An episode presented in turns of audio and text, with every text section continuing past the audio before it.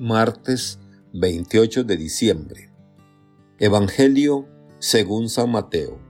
Después de que los magos partieron de Belén, el ángel del Señor se le apareció en sueños a José y le dijo, Levanta, toma al niño y a su madre, y huye a Egipto. Quédate allá hasta que yo te avise, porque Herodes va a buscar al niño para matarlo. José se levantó y esa misma noche tomó al niño y a su madre, y partió para Egipto, donde permaneció hasta la muerte de Herodes. Así se cumplió lo que dijo el Señor por medio del profeta. De Egipto llamé a mi hijo. Cuando Herodes se dio cuenta de que los magos lo habían engañado, se puso furioso y mandó matar en Belén y sus alrededores a todos los niños menores de dos años, conforme a la fecha que los magos le habían indicado. Así se cumplieron las palabras del profeta Jeremías. En Ramá se ha escuchado un grito, se oyen llantos y lamentos. Es Raquel que llora por sus hijos y no quiere que la consuelen, porque ya están muertos. Palabra del Señor. Gloria a ti, Señor Jesús. Reflexión. Hermanas y hermanos, en medio de las fiestas navideñas, celebramos hoy a los santos inocentes, mártires. San Mateo, dentro del Evangelio de la infancia de Jesús y con el estilo midrásico que caracteriza a los dos primeros capítulos de este Evangelio, narra la muerte de los niños inocentes de Belén fue una consecuencia de la actitud de los magos de Oriente que, avisados en sueños, regresaron a su patria sin volver a Jerusalén conforme a la indicación que les había hecho Herodes.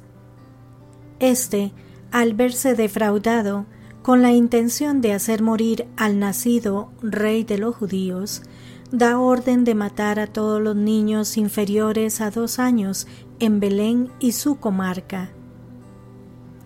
Esta fiesta nos sitúa delante del misterio de la encarnación, mostrándonos que Dios asume nuestra condición humana y todas las realidades que hay en ella.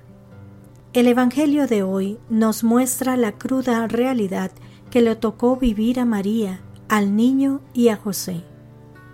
Es importante poner mucha atención al relato del Evangelio porque nos ayuda a quitarle todo el romanticismo y el idealismo con el que a veces contemplamos a la Sagrada Familia, donde quedan opacados los elementos humanos y las situaciones difíciles que nos toca vivir a todas las personas.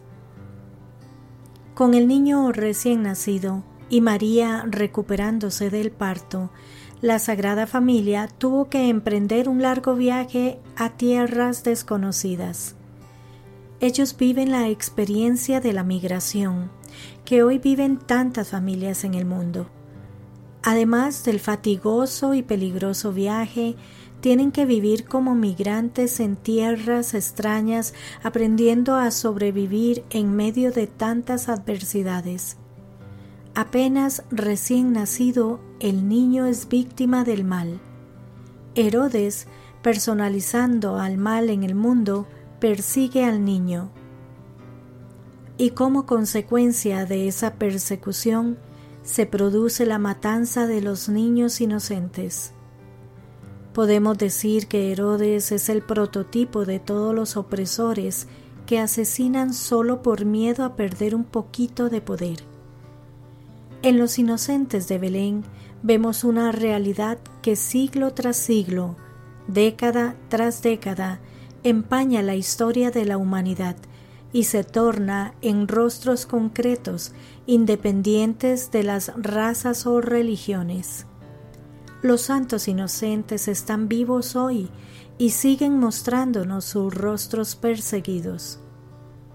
El Evangelio de hoy nos presenta a los primeros mártires de la Iglesia, que, sin ser cristianos, murieron por Cristo, murieron como consecuencia del odio, de la ambición, de la ira, de un rey que al perseguir a Jesús niño para eliminar lo que él consideraba un posible rival como rey, decidió masacrar a todos los niños de la edad que consideraba que tenía Jesús.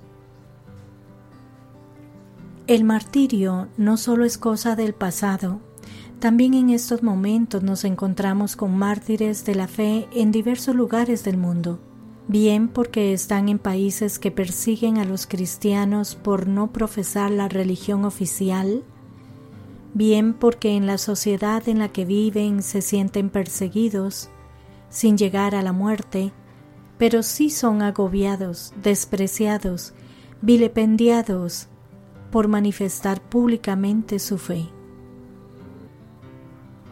No hace falta irnos a lugares lejanos. Quizá nosotros mismos hemos sufrido esa persecución, ese martirio, cuando hemos convivido con gente que desprecia nuestras creencias o que incluso no las respeta queriendo imponer como única verdad su verdad, su verdad atea, su verdad agnóstica, sin respetar nuestra verdad, la verdad. Hoy puede ser un buen día para pensar en esas personas que sufren persecución o incluso martirio por manifestarse como cristianos en cualquier lugar y que, al igual que estos santos que hoy conmemoramos, son inocentes, pero saben que están en la verdad y que su vida no tiene sentido sin su fe. Que Dios les bendiga y les proteja.